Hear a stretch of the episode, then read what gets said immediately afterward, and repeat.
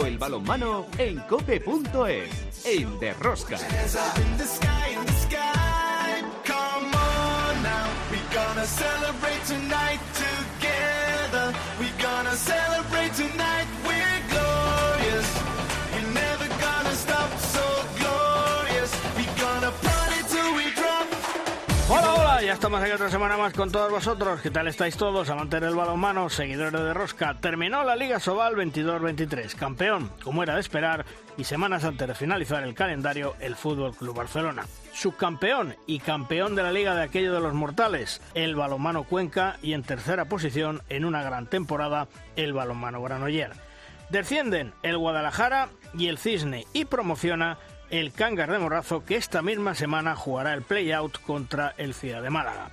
Para Europa, la próxima temporada en la Champions League va el Fútbol Club Barcelona y para la European League van el Cuenca, Granoller y Balonmano Logroño. Ahora tan solo nos resta la Final Four de la Champions League en Colonia, el fin de semana 17-18 de junio. Recordemos que en semifinales el Barcelona se enfrentará a su bestia negra, el Magdeburgo alemán. En la división de honor femenina se disputó el tercer partido de la final y el campeón de la liga se ha proclamado el Costa del Sol Málaga. Como veis, otra semana más tenemos muchas cosas que contaros. Os recomiendo no os perdáis ni un solo minuto del programa. El balomano. ¡A tope con la cope! ¡Empezamos!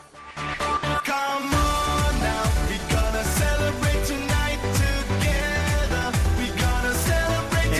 control de sonido, Marta Comendador y en la producción del programa Belén Díaz de Arce. Al frente de toda esta maravillosa y generosa familia apasionados del mundo del balonmano, Luis Malvar.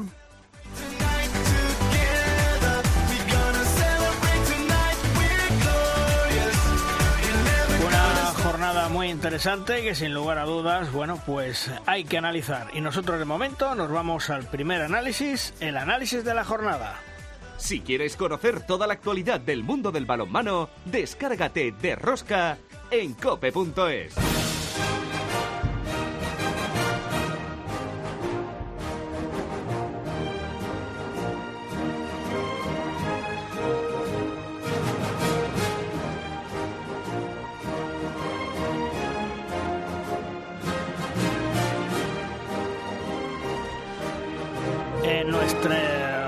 tertulia, una primera tertulia que contamos con Pablo Cacheda. Hola Pablo, ¿qué tal? Muy buenas. Hola, muy buenas. Bueno, menudos dos partidos que se debieron, sobre todo yo creo que lo más interesante de la última jornada, Pablo, era eh, eludir el descenso. Guadalajara 22, Sinfín 23 y Cangas que lo tuvo en la mano pero que al final no pudo. Empate a 28 con el Bada Huesca y tiene que jugar la promoción. Sí, bueno, al final yo creo que era lo, lo más eh, lógico, ¿no? Lo que, no sé, por porcentaje, no sé si sería hasta lo, lo que el que más porcentaje tenía era de jugar esa promoción de salvarse siempre y cuando pues eh, sin fin ganase, ¿no? Que fue lo que pasó. Entonces, eh, pues bueno, eh, creo que les quedan pues 10 días por delante o bueno, una semana por delante para para conseguir la salvación completamente, pero bueno, creo que las imágenes que se vieron y lo que se vivió el otro día en el Gatañal puede dar un indicativo de lo que puede ser ese partido de vuelta, sobre todo en,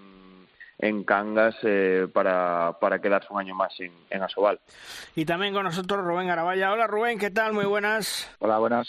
Bueno, ¿qué? ¿Recuperado del partido infarto del sábado?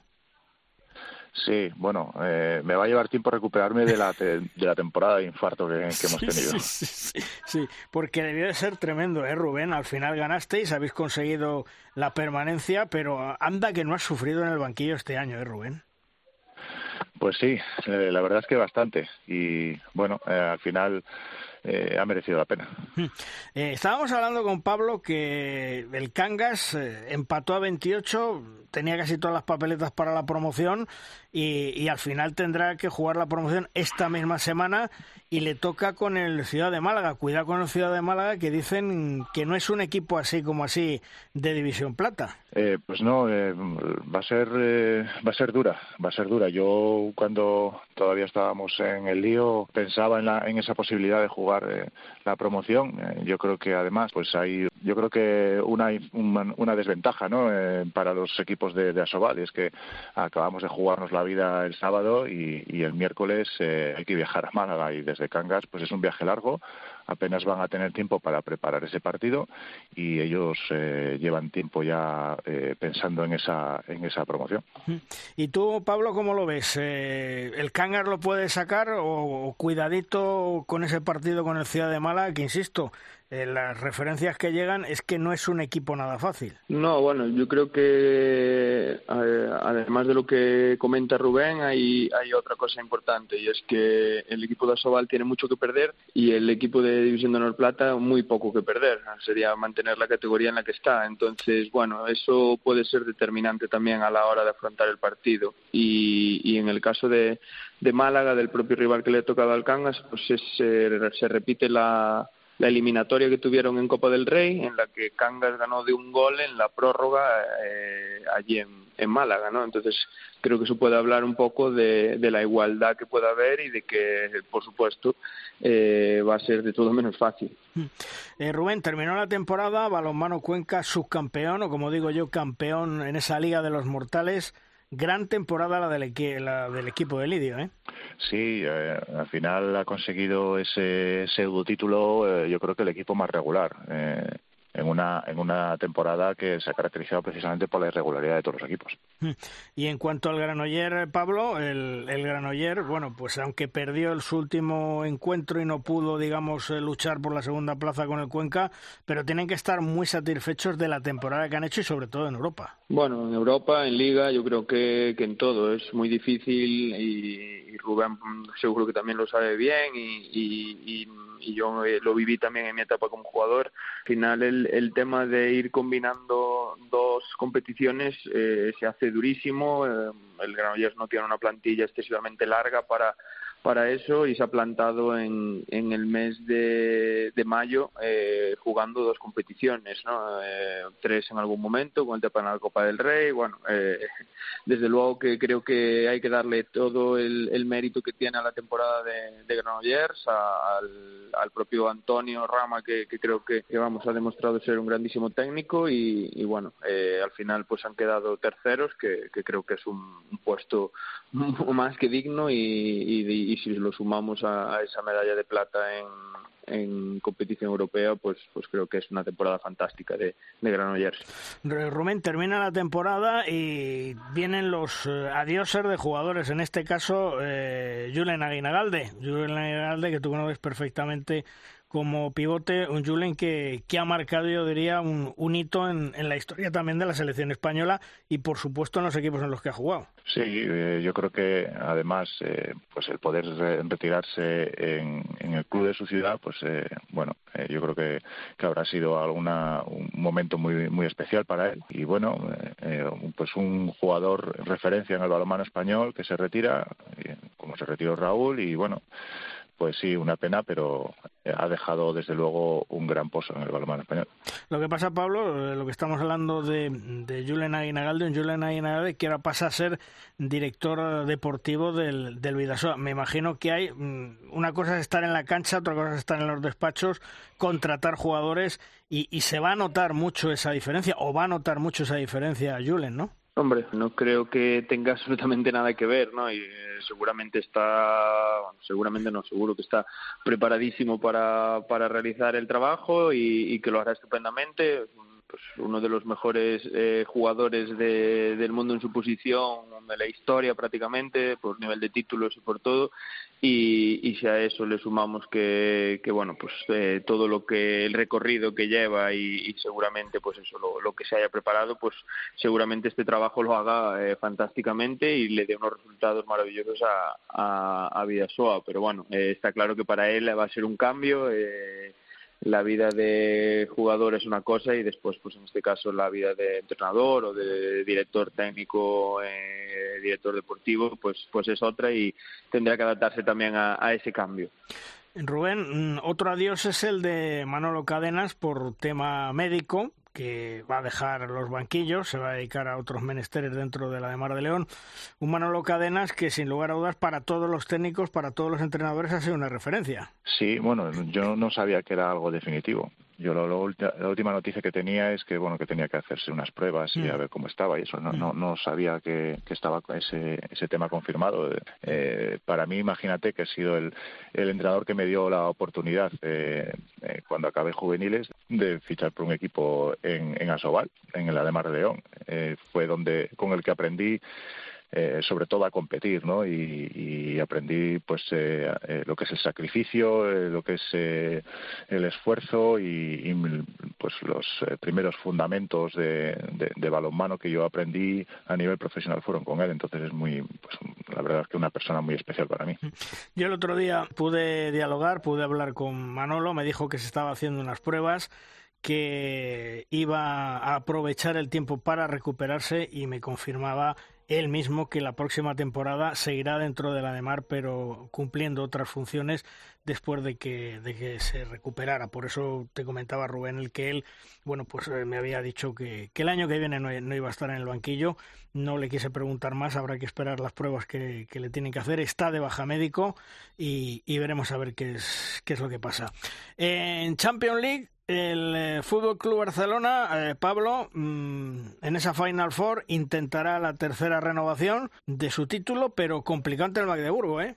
Sí, bueno, eh, al final es una Final Four. Creo que los equipos como Barça, lo que a lo que aspiran principalmente, primero es a meterse en, esa Final Four. Ahí el, el porcentaje de éxito competitivo de la temporada creo que, que, queda cubierto y a partir de ahí, pues ahora es un fin de semana en el que vamos, estamos eh, todos ya cansados de ver que puede haber sorpresas, que normalmente la lógica eh, casi nunca se impone y, que, y que, bueno, que es muy difícil conseguir eh, ese título de la Champions. Pero bueno, estamos hablando del Barça, que es el, el rey de, Europa y, y seguro que, que, bueno, que pondrá las cosas muy difíciles a primero a Magdeburgo y después pues si, si consigue pasar esa, esa semifinal a, quien le toque. Pero bueno, creo que esta que se puede esperar como siempre, ¿no? Pero creo que se puede esperar una Final Four muy igualada, de un altísimo nivel. Espero que las lesiones que vivieron este fin de semana, pues jugadores de París, de Kielce, pues que no sean tampoco determinantes y, y puedan eh, llegar a esa, a esa Final Four y, y que veamos un balonmano de altísimo nivel. ¿Y tú, Rubén, cómo lo ves? Ah, bueno, eh, la Final Four siempre hay alguna sorpresa, aunque eh, creo que yo considero que Barcelona este año pues eh, eh, es uno de los favoritos, eh, lógicamente, y pero bueno, eh, siempre hay alguna sorpresa, ya veremos, ¿no? desde luego el, espectáculo está, está más que asegurado. Bueno, la verdad es que el Fútbol Club Barcelona intentará revalidar, como digo, Pablo, ese tercer título, pero mm, ¿tú crees que sinceramente, esto es hablar por hablar, ¿eh? ¿Tú crees que sinceramente le van a dejar tres años seguidos? Bueno, no lo sé, no lo sé, pero bueno, al final tampoco creo que sea dejar. Si se lo gana, se lo ganó y desde luego que que creo que llega a un nivel fantástico, ha hecho una temporada maravillosa de los equipos pues, más importantes en eh, de los mejores resultados en toda la temporada en Champions y, bueno, no sé si le dejarán, pero que hará todo lo posible, por supuesto, y que es un rival muy difícil, muy difícil de batir también. Eh, Rubén, tres eh, títulos consecutivos, eh, muy, muy complicado, ¿no?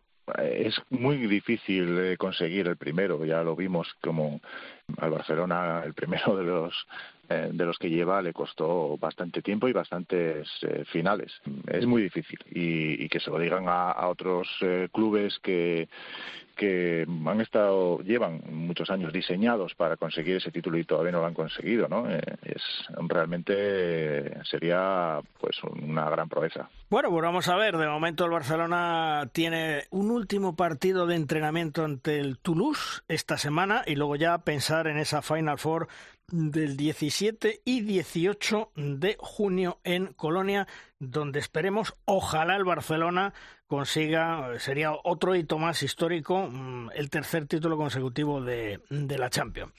Rubén, lo dicho, enhorabuena por la permanencia, a descansar y a, y a recuperarte, ¿eh? Sí, muchas gracias.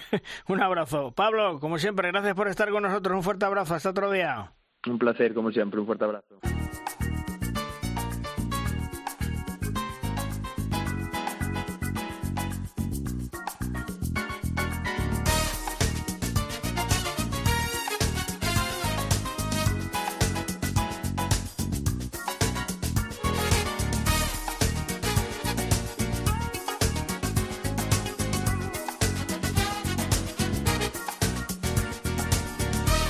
Hablábamos de ese play-out que el conjunto del Trops Málaga, o Ciudad de Málaga, como le queréis llamar, tiene que enfrentarse al frigorífico Cangas de Morazo. La ida de esa eliminatoria será el miércoles de esta semana, miércoles 7, y la vuelta será en Cangas de Morrazo el sábado 10. Es decir, esta semana sabremos si se queda o no se queda el Cangas.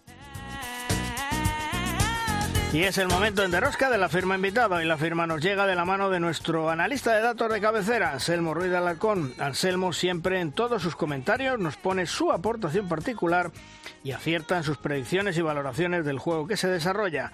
Hola Anselmo, ¿qué tal? Muy buenas. Hola Luis, ¿qué tal estás? Bueno, ¿sobre qué nos vas a hablar esta semana, Anselmo? Hoy vamos a mostrar datos de la próxima Final Four de Colonia. Pues vamos para allá. El Fútbol Club Barcelona vuelve a presentarse a su cita con el Laxes como la mejor defensa de todos los equipos de la Champions League masculina. Y con esta ya son tres temporadas consecutivas liderando ese ranking. Esta temporada, además, lo hace de una manera más clara respecto al resto de competidores, siendo el Barça el único equipo que alcanza la barrera psicológica del 50% de eficiencia defensiva y dejando muy lejos a la segunda mejor defensa, que ha sido la del Vespren, con un 46%. Es decir, el Barça dirigido por Carlos Ortega aventaja nada más y nada menos que en un 7% a la media defensiva de los equipos de los Champions y en un 4% al equipo más próximo, lo que es un auténtico valor diferencial en la competición. Además, los azulgrana también atesoran la única portería de la competición que rompe otra frontera psicológica, la de superar el 30% de paradas. En un nivel parecido de fortaleza se encuentra el ataque del Paris Saint-Germain eh, dirigido por Raúl y J. González, al que solo el Barça se le acerca en ese nivel ofensivo.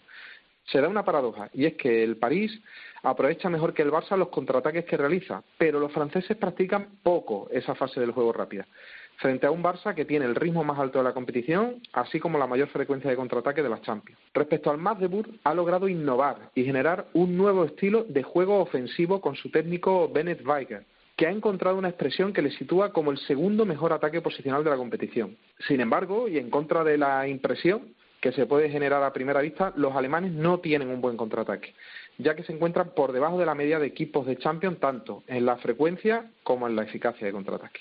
De hecho, el Magdeburg es el semifinalista con el ritmo más lento de juego. Respecto al Kilche polaco, dirigido por Talan Dusevayev, ha llegado esta temporada con un mérito reseñable a la cita con el Lances Arena por los vaivenes e incertidumbre financiera que puso en duda incluso la asistencia y continuidad del club. Quizás por este motivo el Kilche no lidera esta temporada en ningún ranking básico de la Champions League, pero la línea de lo trazado por Talan en su carrera como entrenador ha logrado construir un equipo sin apenas debilidades. Es decir, desde un punto de vista basado en datos, el Kilche vale más por su poder para no salirse del partido que por su capacidad para irse y despegarse en el marcador. Los polacos llegan como principal virtud con su alta frecuencia de contraataque, pero con un punto de riesgo al que debe llevar los partidos contra rivales de alto nivel, en el que el principal problema para ellos suele ser que el partido se vuelva, entre comillas, loco y que su rival termine contraatacando más que ellos. Estos datos han podido ser calculados gracias al registro realizado por mi compañero Aníbal Sevilla. Estos han sido los datos, Luis.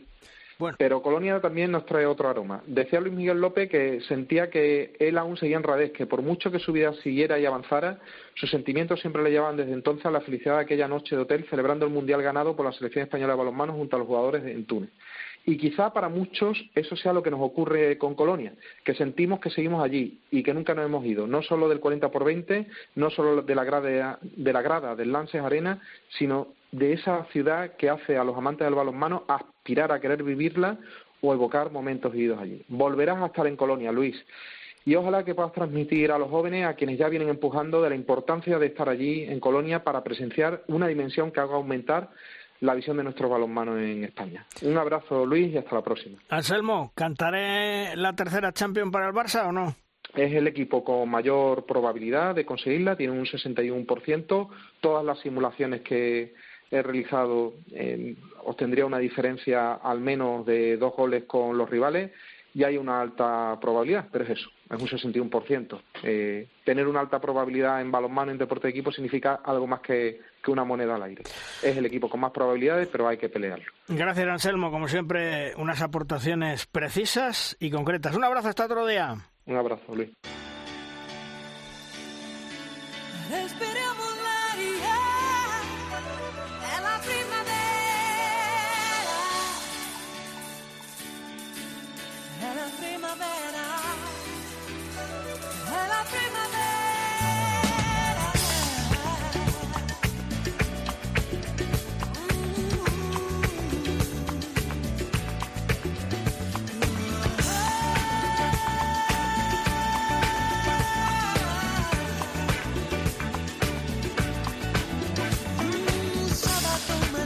Cherbourg Manche es eh, un equipo que juega en la segunda división francesa y que cada día se está españolizando mucho más. Su entrenador, Edu Fernández, cada año integra más jugadores españoles al equipo para darle ese toque de calidad y de buen balonmano que tienen nuestros jugadores. Hasta Francia nos vamos para charlar con Edu Fernández. Hola Edu, ¿qué tal? Muy buenas. Hola, buenas, ¿qué tal? ¿Cómo bueno, Oye, eh, ¿qué tal te ha ido esta temporada con el Cherbourg?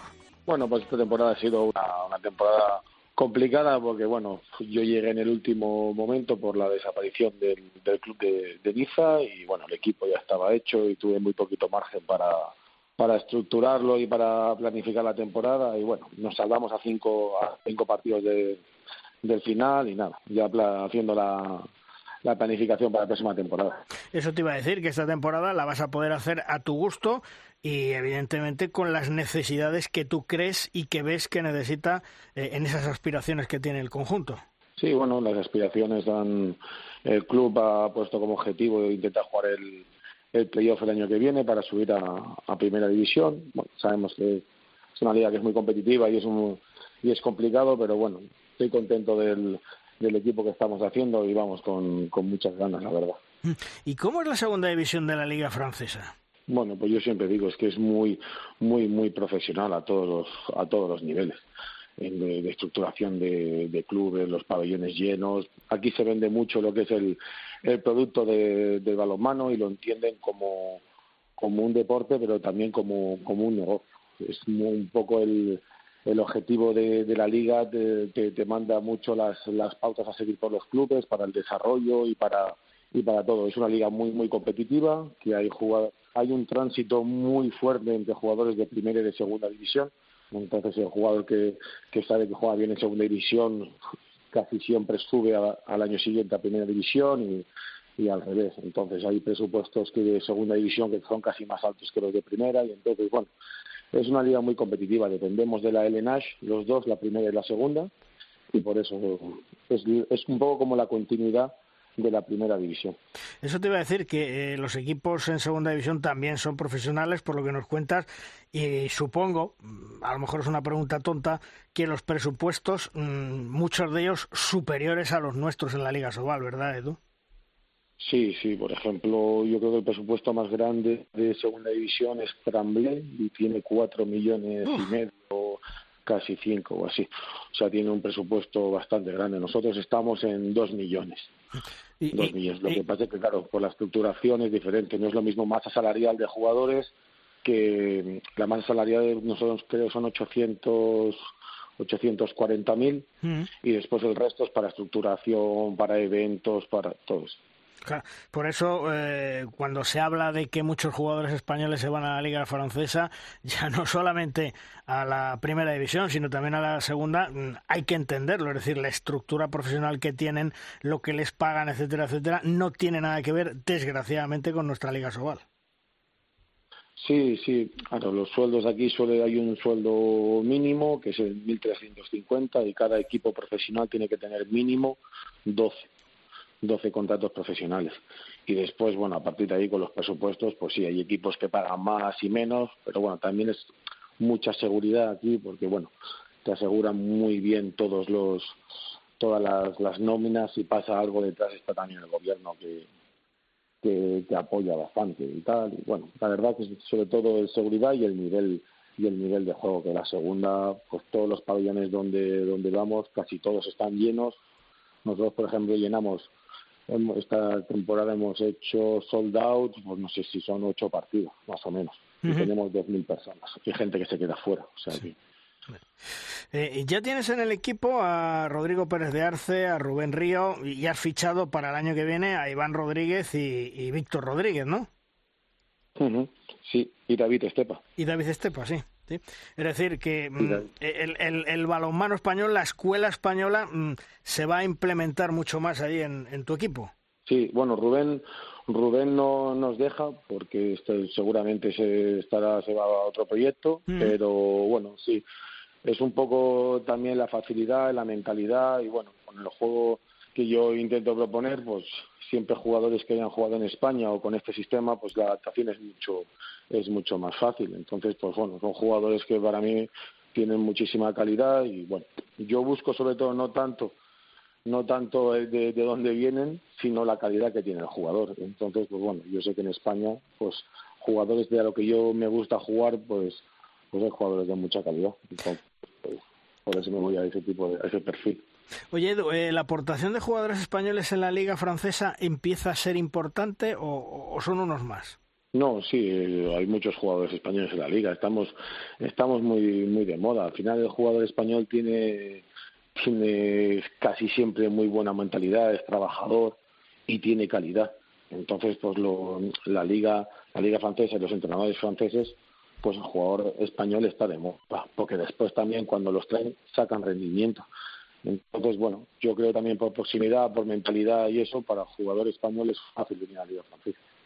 ¿Y cómo viene el relevo de jugadores franceses de cara al futuro? Porque eh, siempre Francia ha tenido un gran equipo, tiene grandes estrellas, pero algunos entrenadores comentan que en juveniles, en junior, en otras categorías, las cosas no vienen tan bien.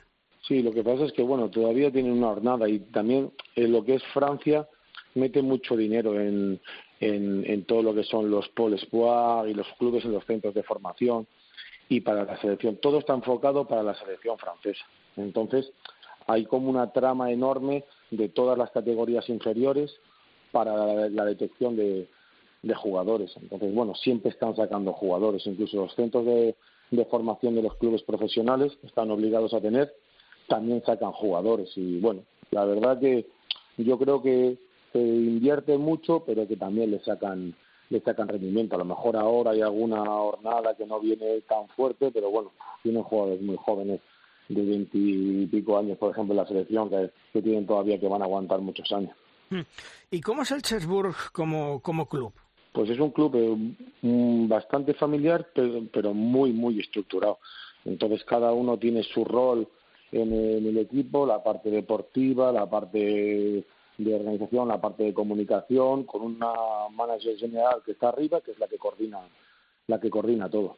Los presupuestos son muy claros para, para cada cosa y bueno, es un club que yo creo que es de los mejores estructurados de segunda de segunda división. Nunca nunca largan más el brazo que la manga, son bastante cuidadosos y bueno, tienen una gran masa social que les que les sigue y eso es súper súper importante. Yo creo que tenemos casi la mejor afición de, de la segunda división.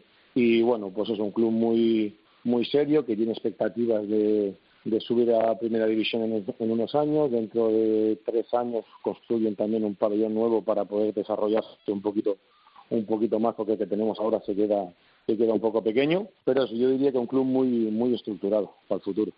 Oye, y por lo que cuentas, eh, la afición mm, desde luego responde. Ojalá respondieran tanto como en España, ¿no?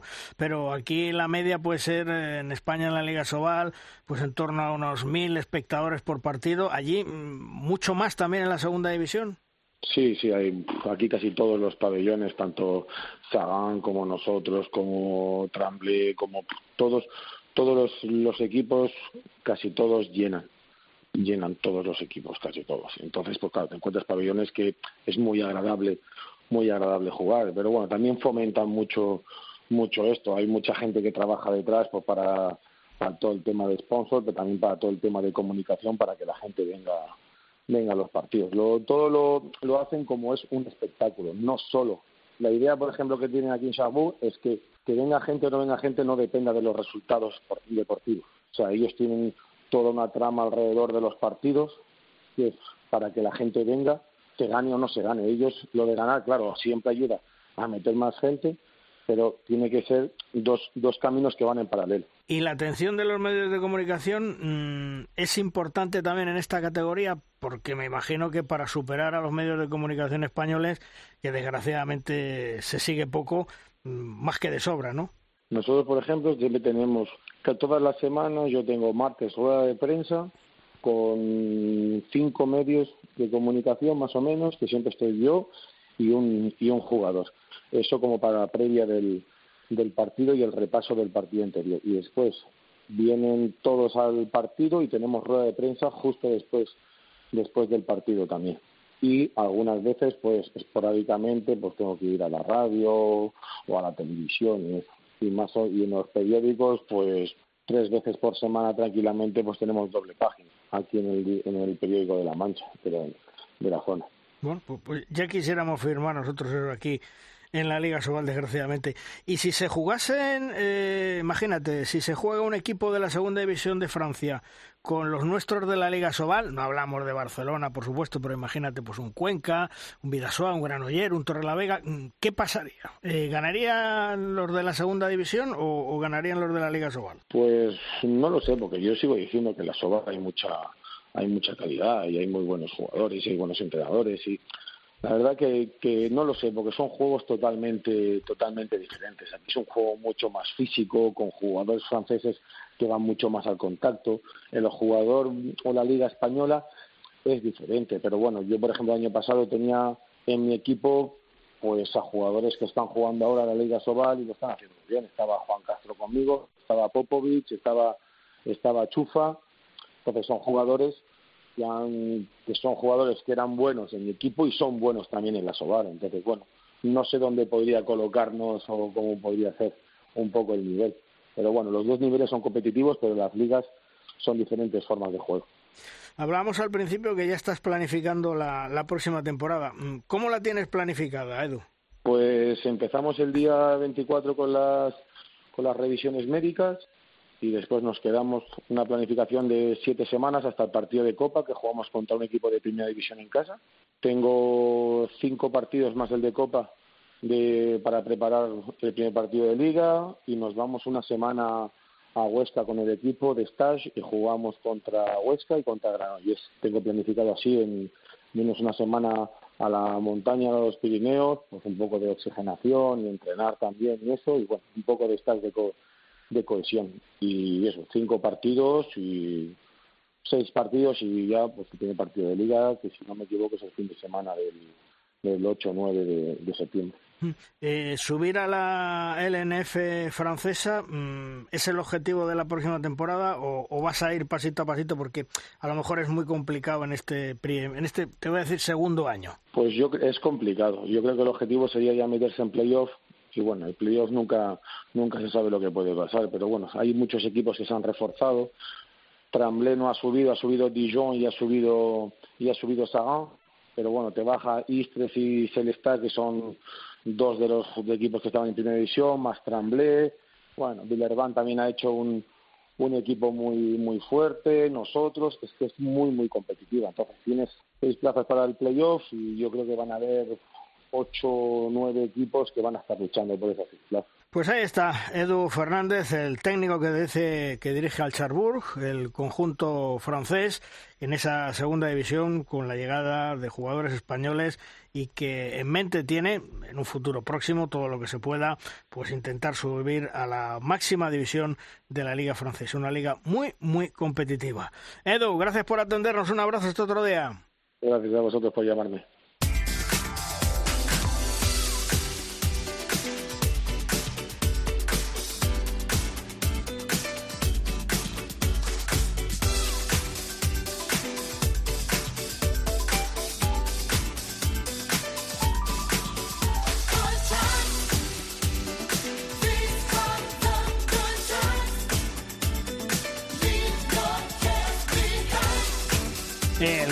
Sol Málaga ha ganado por primera vez en su historia el título de campeón de la Liga División de Honor Femenina. Un gran final de temporada para el conjunto malacitano y para su entrenador Suso Gallardo. Ahora a celebrarlo, a disfrutar y a comenzar a planificar la próxima temporada. Hola Suso, ¿qué tal? Muy buenas. Hola, buenas. Bueno, oye, enhorabuena, ¿eh? Muchísimas gracias, muchísimas gracias. Bueno, por primera vez en la historia del Costa del Sol Málaga, ganar una liga, mm, no sé si la habéis celebrado ya o, todavía quedan actos por celebrar. Bueno, lo que es la celebración con, con, el equipo, sí, ¿no? Lo que pasa es que todavía nos queda, creo que mañana tenemos un acto en el ayuntamiento y entiendo que Diputación, que es el patrocinador principal, y estamos pendientes también de, de un poco de invitación de la Junta de Andalucía también a a San Telmo que no estaban no estaban esperando para el tema de ver cuándo lo cuadran y tal. Se ha visto recompensado el trabajo y el proyecto de tantos años, Suso. Sí, la verdad que, que, bueno, creo que ya son 29 años lo que lleva el club existiendo, creo que la hemos pasado de todos los tipos, ¿no? Desde estar en, prácticamente en primera nacional, eh, subir a plata, luego tener que bajar a primera por no tener patrocinio, conseguir el ascenso cuando menos se esperaba, eh, establecernos ¿no? y afianzarnos en, en la categoría y, y, luego es cierto que después de la pandemia pues empezar a, a pelear por los títulos y llevar tres temporadas de, de ensueño, ¿no? La verdad que, que los últimos, las últimas tres temporadas han sido, han sido increíbles. Os he leído eh, declaraciones que en la mente de todos sigue la herencia de, de Diego Carrasco. Sí, bueno, es alguien que, que está muy presente en, la, eh, en el club, ¿no? Al final es el que estuvo en los inicios, el que se tiró cerca de 20 años, ¿no?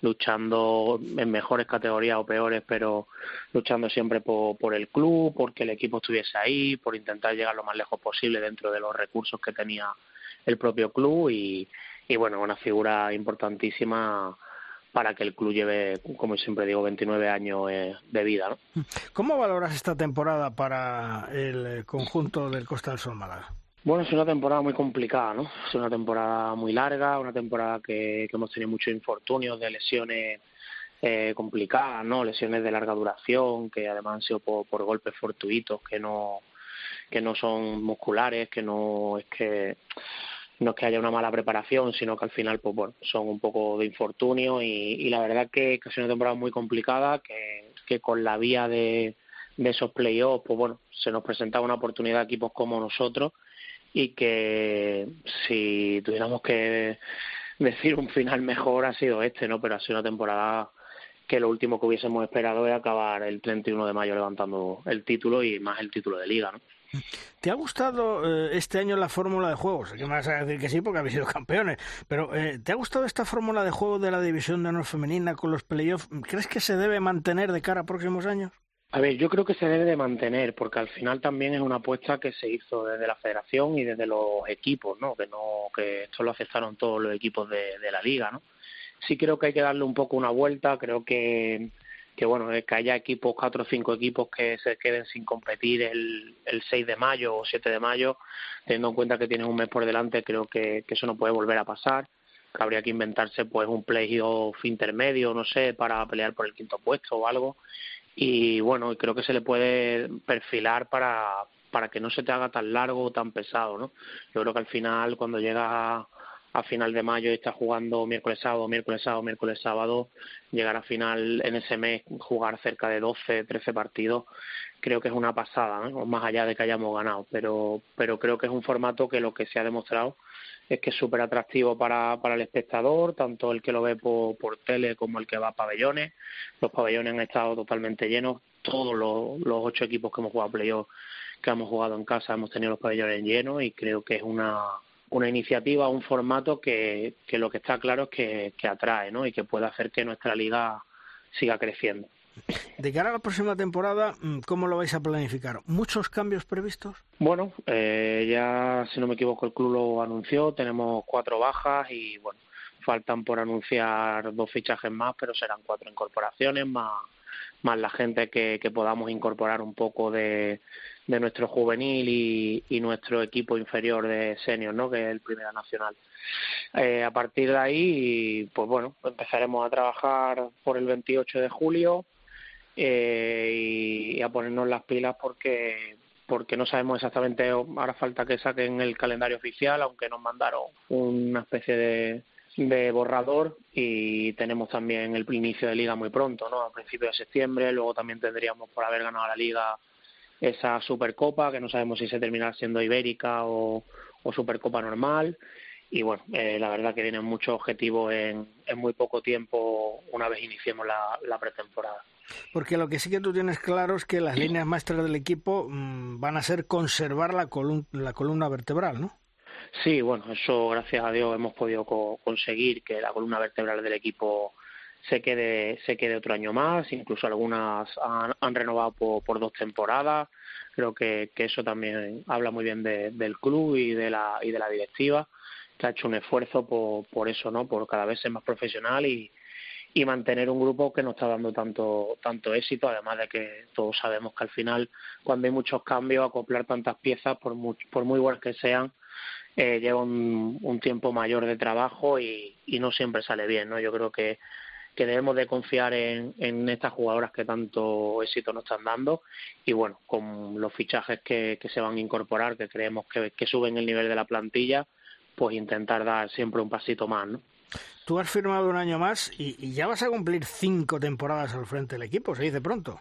Sí, sí, yo he firmado, firmé un año más y como tú dices son, son cinco años en el primer equipo, desde los 21 en el club, ya tengo ya 36 la verdad que bueno son muchos años es verdad que, parece que falla cuando por desgracia tuve que asumir el, el reto de ser el primer entrenador del equipo por todo lo que sabemos que pasó. Y bueno la verdad que contento no es cierto que que no me gusta darme más de una temporada al final creo que los resultados y más ahora al nivel que está el equipo creo que, que premian mucho y que sabemos un poco de la exigencia que, tenemos dentro del club y no quiero tampoco atar a mi figura el, tema de, de, tener que estar dos años, tres años, ¿no? Yo creo que ellos saben que si quieren que siga voy a seguir, pero, pero bueno, creo que, que la motivación de ir año a año también hace que, que a mí me tenga alerta y, y que trabaje como si fuera una final cada día.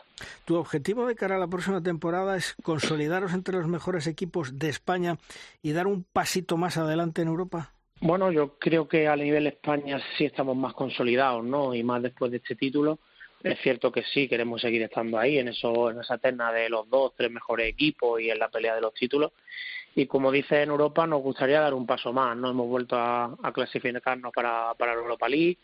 El año pasado tuvimos ese, ese tema burocrático que nos dejó fuera lo que no habíamos ganado en la pista y, y por qué no luchar por intentar conseguir seguir haciendo historia, ¿no? Y, meternos en esa fase de grupo de, de la Europa League que también le daría ranking a, a, la Liga Española y, y, también sería otro hito más dentro de, de, la historia del club, ¿no? Pero, pero bueno, sabemos que Europa es más complicado, que deberíamos de tener un poquito de suerte de, también con, con los sorteos de esa previa, porque sabemos que hay equipos que, que en presupuesto y en nivel pues nos triplican casi, ¿no?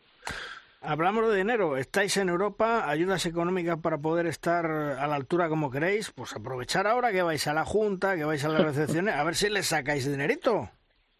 Bueno, ojalá, ojalá. Yo creo que es verdad que nosotros no podemos quejar a día de hoy, por lo menos aquí en Málaga, de, de las instituciones, pero bueno, es cierto que para pelear contra ciertos transatlánticos que, que te puedes encontrar en, Europa, eh, a día de hoy sí seguimos a, a años luz, ¿no? A nivel de España, pero bueno a ver a ver qué podemos qué podemos sacar. Ojalá que bueno esto sirva para seguir teniendo más estabilidad que creo que el club la, la tiene y, y se la ha ganado gracias también a, a lo que hace en la pista. Y, y bueno yo creo que tan lejos no estamos no a nivel de balonmano creo que tan lejos no estamos sí es cierto que bueno que hablamos de presupuestos que es que son una son una pasada en otro tipo de liga.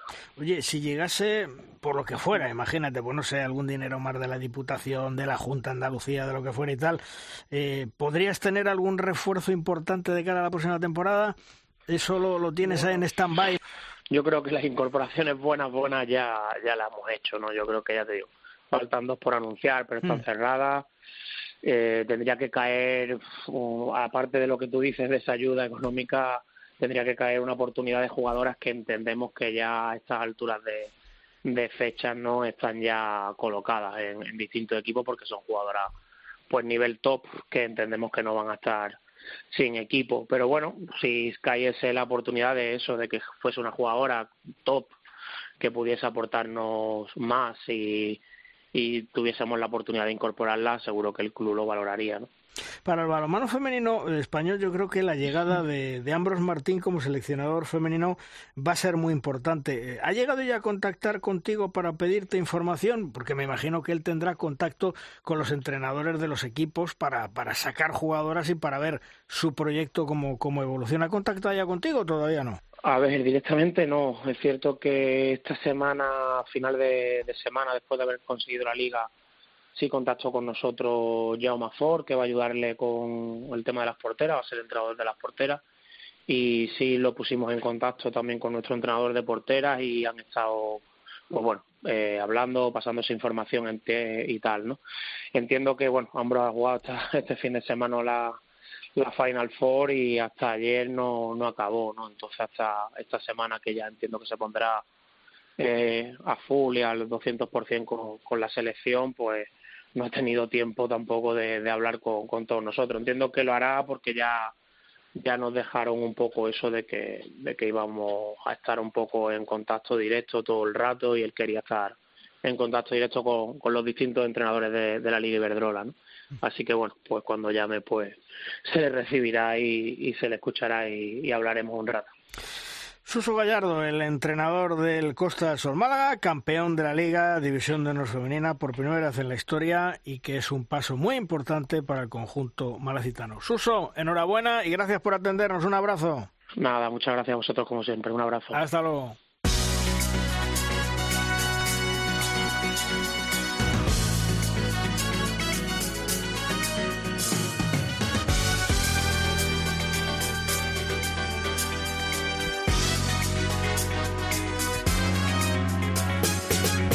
Suena la sintonía y nos indica que es el momento en derrosca de nuestra sección, la pizarra de los grandes especialistas. Se abren las puertas de nuestra clase, tomamos asiento, escuchamos lo que nos cuentan.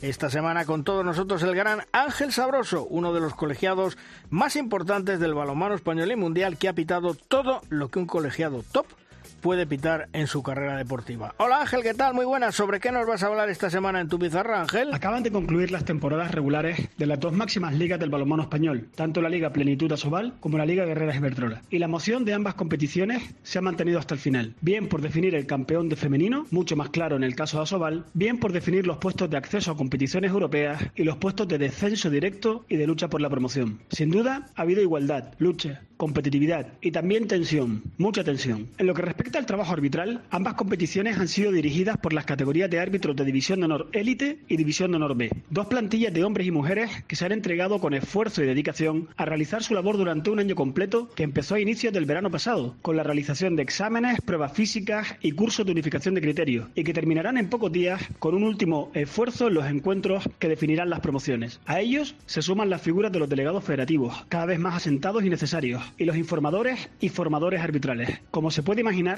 detrás de cada pareja arbitral hay toda una estructura de personas que sin ser profesionales de esto se dedican a formar, enseñar, apoyar y construir una plantilla arbitral que contribuye a hacer de nuestras ligas un producto atractivo en el que brillen los jugadores y las jugadoras, pero sobre todo una competición justa. Ha sido una temporada sin sobresaltos y donde los criterios que se emplean son cada vez más entendidos y previsibles. La comunicación con los entrenadores contribuye de manera especial a que esto sea así. Pero en absoluto se puede caer en la autocomplacencia el trabajo con los árbitros no para nunca. Ellos lo saben bien y son los primeros en dar ejemplo. El análisis de los aspectos de juegos más problemáticos ya ha empezado y la preparación de los cursos de ascenso y de pretemporada también. Tal y como hacen los clubes, tal y como hacen los equipos, la planificación arbitral para la próxima temporada también está en marcha. Y este espacio espero que siga siendo un espacio donde poder informarle de ello. Hasta la próxima ocasión amigos. Un saludo fuerte.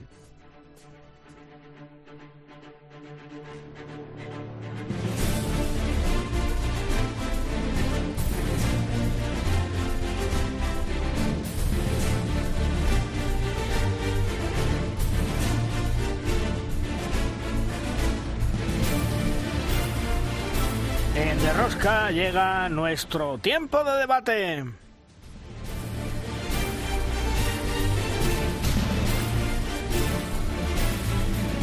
Es nuestra tabla redonda.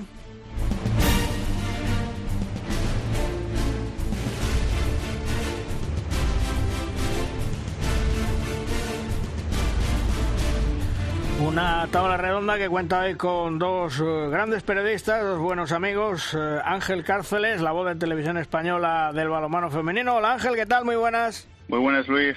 Y también Martí Ruiz, el director de Handball 100%. Hola Martí. Hola Luis, ¿qué tal?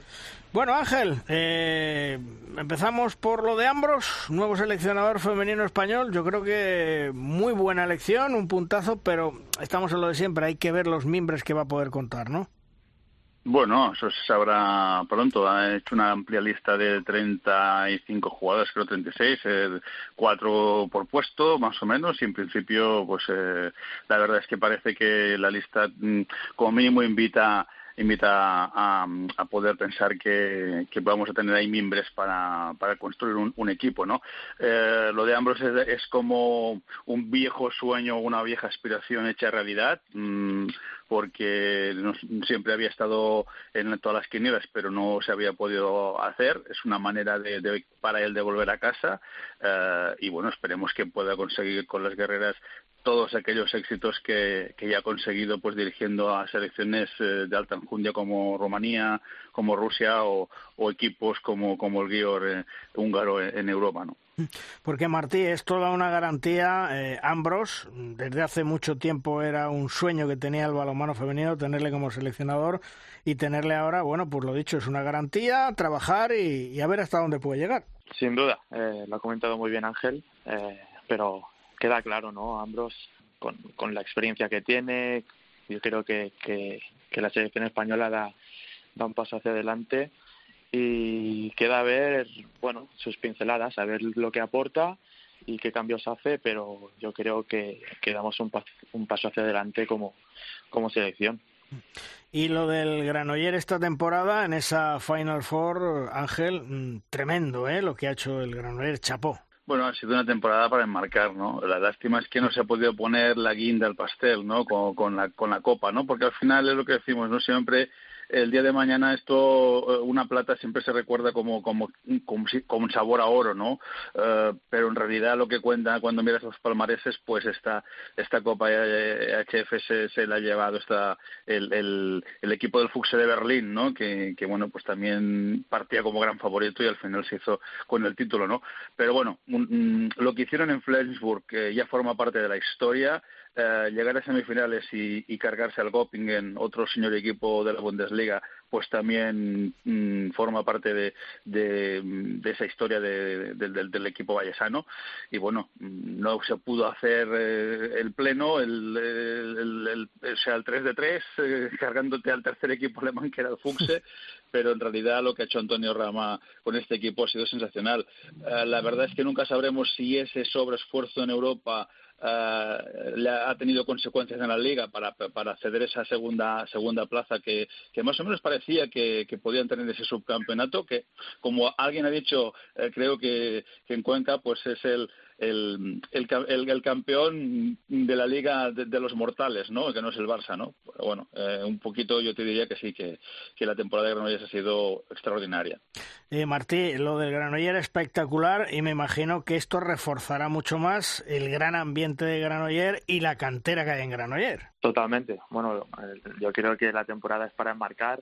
Me gustaría también comentar pues el trabajazo que, que no solo el equipo, sino el staff técnico, que muchas veces no, no se piensa en él, pero el trabajo de Antonio Rama y, y de su staff es, es un, espectáculo, superando a, al, al Flensburg, al Göppingen ya y cayendo en la final, pero mm, yo creo que al principio de, la temporada nadie se pensaba que, que, que, Granollers pudiera llegar a plantar cara a un Flensburg y, y lo que te comentaba con el staff, eh, darle la vuelta a, resultados adversos, eh, como en Arús, que iban perdiendo contra los daneses de nueve.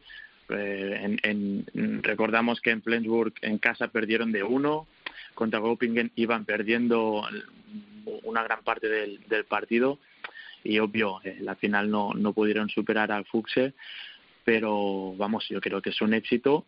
No se verá en el palmarés, pero, pero creo que a nivel como bien me comentas, con, con el Infern Granollerí, que es la grada de animación, con la base, con las buenas acciones que está haciendo el club a nivel comunicativo, yo creo que es un paso hacia adelante y hacia la buena dirección. Y Ángel, ¿qué me dices de las semifinales de la Champions? Magdeburgo-Barcelona, su bestia negra en los últimos tiempos y París Saint-Germain-Kielce pues va a ser espectacular. Otro fin de semana de aquellos para, para vivirlo, el que pueda vivirlo uh, in situ, fantástico en Colonia. Creo que tú vas a ser uno de los privilegiados.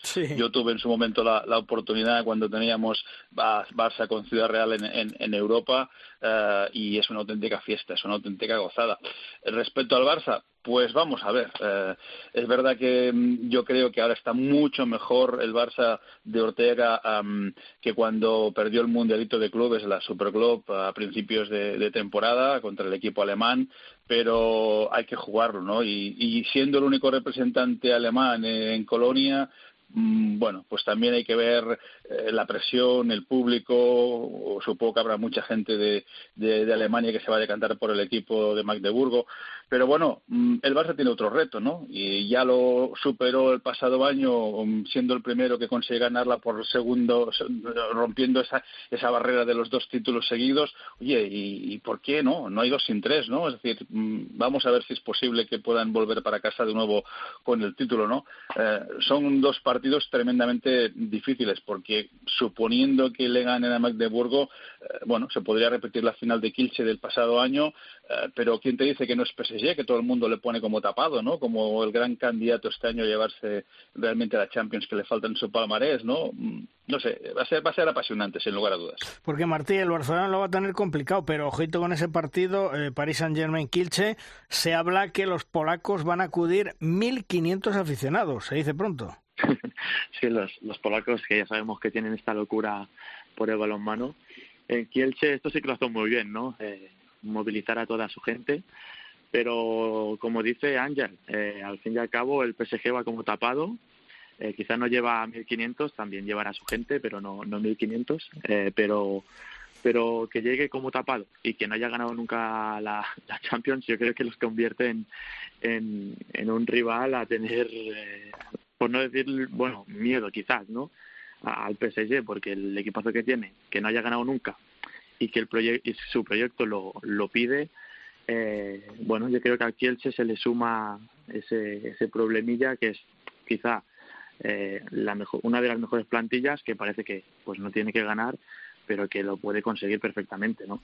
Eh, luego está también el Magdeburg Barça, que para mí el Barça llega, diría que de los mejores años que llega con, con un mejor juego que, el resto. También es verdad que Magdeburg lo, lo ganó 41 o 39, si no recuerdo mal, en una Super Globe, en, en una final.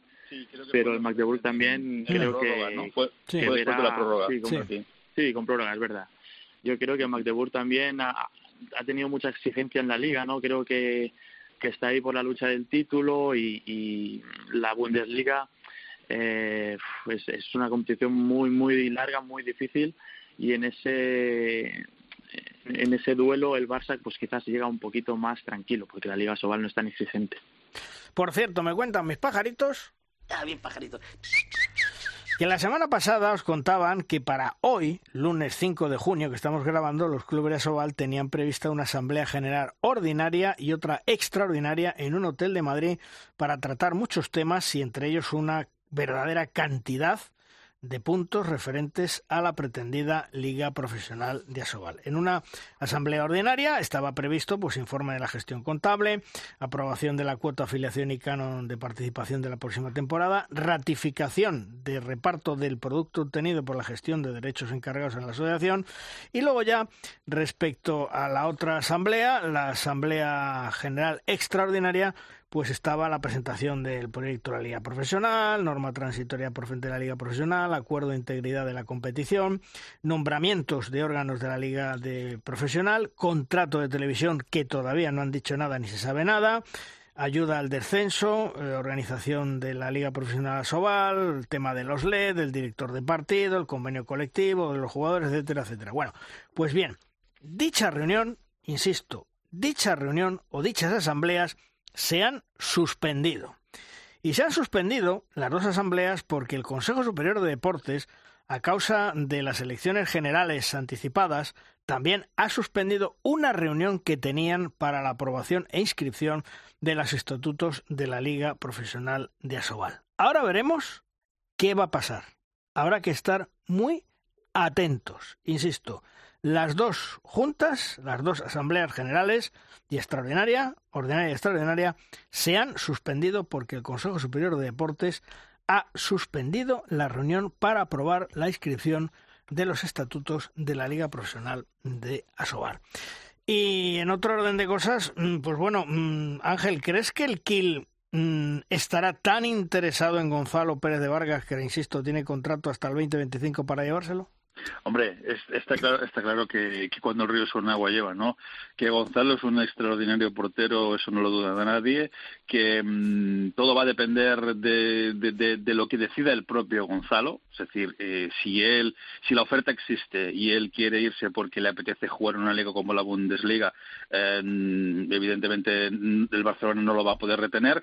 Eh, un Barça que, como todos sabéis, pues eh, está haciendo eh, recortes presupuestarios de, sus secciones.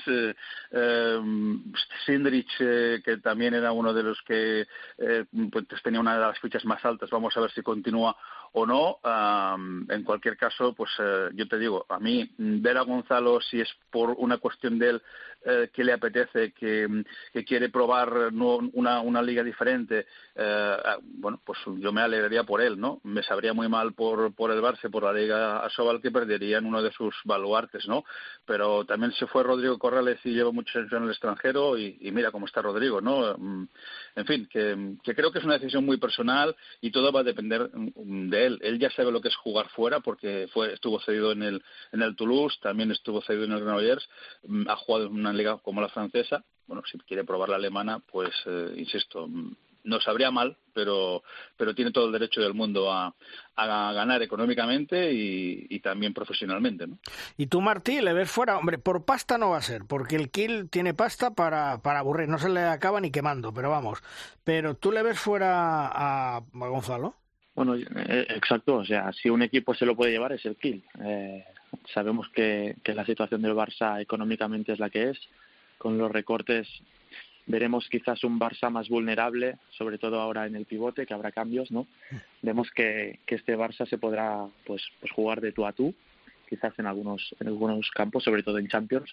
Y, y bueno, el tema de Gonzalo es que depende 100% seguramente de él, teniendo contrato y viendo que, que el Kiel pues, es un equipo y una organización histórica en el balonmano que se lo puede llevar, eh, supongo que, la oferta la tiene, encima de la mesa y que, no hay ninguna duda, si el eh, hace una buena oferta y Gonzalo, viendo la situación del Barça, eh, le apetece probar nuevas eh, aventuras en, en otra liga y yo creo que tanto la liga regular como en Champions es un equipo que opta a todo, más siendo ahora líder en, en Bundesliga, pues Mm, veremos las siguientes semanas, pero van a ser clave los días después de, de Champions y si el Barça gana la Champions yo creo que también es algo algo a tener en cuenta ahondando un poquito en el tema, también, también dependería mucho de la necesidad que tenga el Kiel, ¿no? Porque ah, hay, que ver si el Barça está necesitado de, de, provisión de fondos, ¿no?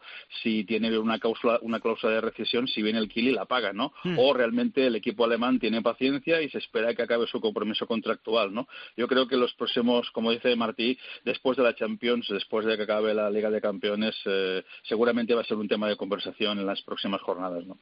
Oye, yo decía que el tema triste es eh, la marcha, el adiós de Manolo Cadenas a los banquillos por ese problema de salud que todo indica que la próxima temporada, después de recuperarse, insisto, le están realizando pruebas eh, y vamos a ver que, se quede mm, nada, ojalá lo de lo de Manolo, pero como digo, mm, dejará el banquillo de la de Mar, se recuperará y luego pasará, pues yo me imagino que a la dirección técnica de la de Mar de León, pero mm, ese adiós es importante, todo un icono de los banquillos eh, del balonmano español. Sin lugar a dudas, eh, hablábamos siempre de Manolo Laguna como el decano, yo creo que ahora el decano es, es Manolo Cadenas, es un entrenador que no lo vamos a descubrir para nada eh, y, obviamente pues eh, lo primero lo primero de todo siempre es la salud no y, sabemos que Manolo es un hombre pues eso muy temperamental y a lo mejor pues eh, viene bien de vez en cuando tener un susto para decir bueno pues hasta aquí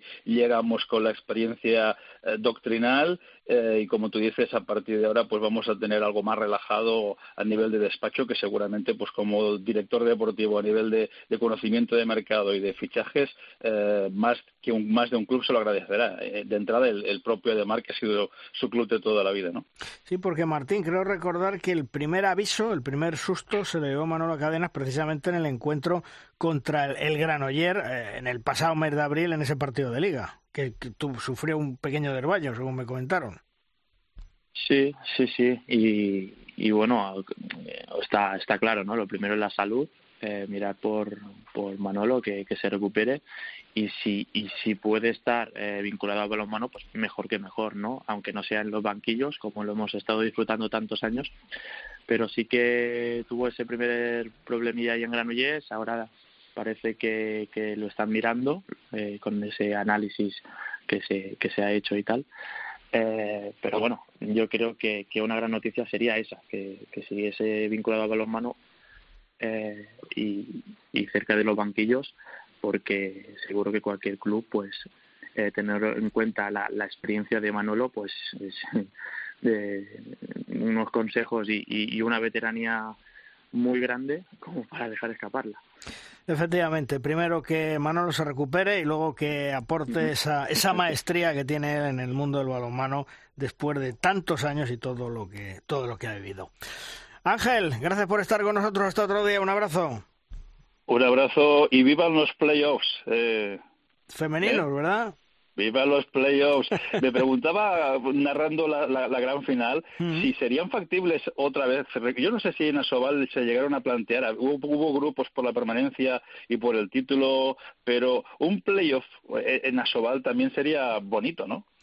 Bueno, yo diría que sería bonito con los equipos dentro de, del territorio humano, ¿no? Porque el Barcelona se lo llevaría de calle. Es decir, ya lo hemos vivido. Imagínate un playoff pues como la Copa del Rey, ¿no? O sea. Claro. así, así, que bueno. En fin, Ángel, un abrazo hasta otro día. Igualmente, Luis. Igualmente. Martí, gracias por estar con nosotros. Nos escuchamos otro día. Un abrazo. Gracias a vosotros. Un abrazo. Hasta luego.